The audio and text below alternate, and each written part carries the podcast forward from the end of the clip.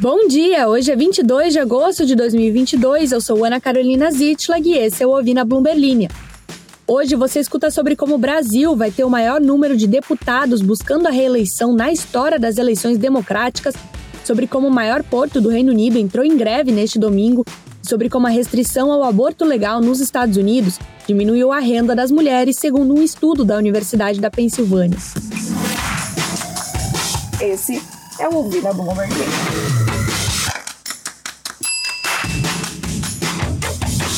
Historicamente, o índice de deputados que se candidatam à reeleição é considerado elevado, na casa de 80% em média.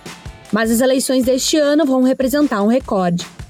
São 10.271 candidatos a deputado federal nas eleições de 2 de outubro, segundo dados do Tribunal Superior Eleitoral. Trata-se do maior número desde a redemocratização, em 1985, de acordo com as estatísticas da Câmara dos Deputados. Em 2018, o ano em que Jair Bolsonaro foi eleito presidente, haviam sido 8.588 candidatos. Entre esses deste ano estão 451 dos atuais deputados, o equivalente a 88% dos que representam os seus estados mais o Distrito Federal na Câmara.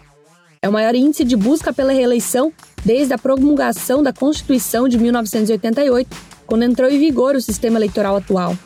A análise é do cientista político Bruno Caraza, da Fundação Dom Cabral, com dados compartilhados com a Bloomberg Linha. Você encontra todo o estudo no nosso site. Próxima notícia.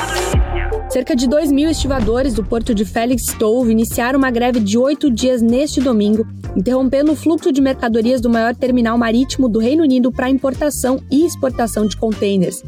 Responsável por cerca de um terço do volume total de contêineres da Grã-Bretanha e uma parcela ainda maior do comércio direto com a Ásia, essa região da costa leste do país é o equivalente econômico dos portos vizinhos de Los Angeles e Long Beach, nos Estados Unidos, ou o principal centro comercial da União Europeia em Roterdã, nos Países Baixos. A greve pode causar um impacto de mais de 800 milhões de dólares no comércio global, de acordo com o Russell Group, uma empresa de análise de dados. Embora seja muito cedo para avaliar qualquer efeito mais amplo no crescimento, as empresas estão antecipando prazos de entrega mais longos e despesas mais altas, que devem prejudicar a economia do país, já devastada pela inflação. E tem mais. Cada restrição ao aborto em nível estadual nos Estados Unidos contribui para uma queda de 5% na renda total das mulheres em idade fértil, de acordo com um estudo da Universidade da Pensilvânia. Pesquisadores da Escola de Direito Charles Widger, da Universidade Vila Nova e da Escola Wharton analisaram quase 4 milhões de dados da atual pesquisa do Departamento de Censo dos Estados Unidos e mais outras de 1.300 restrições ao aborto de 1974 a 2016. Quatro modelos indicados que a Lei Trap, a regulamentação direcionada aos provedores de aborto, estava associada a uma queda de 4,9% a 6,5% na renda total para mulheres de 20 a 45 anos em comparação com a população total.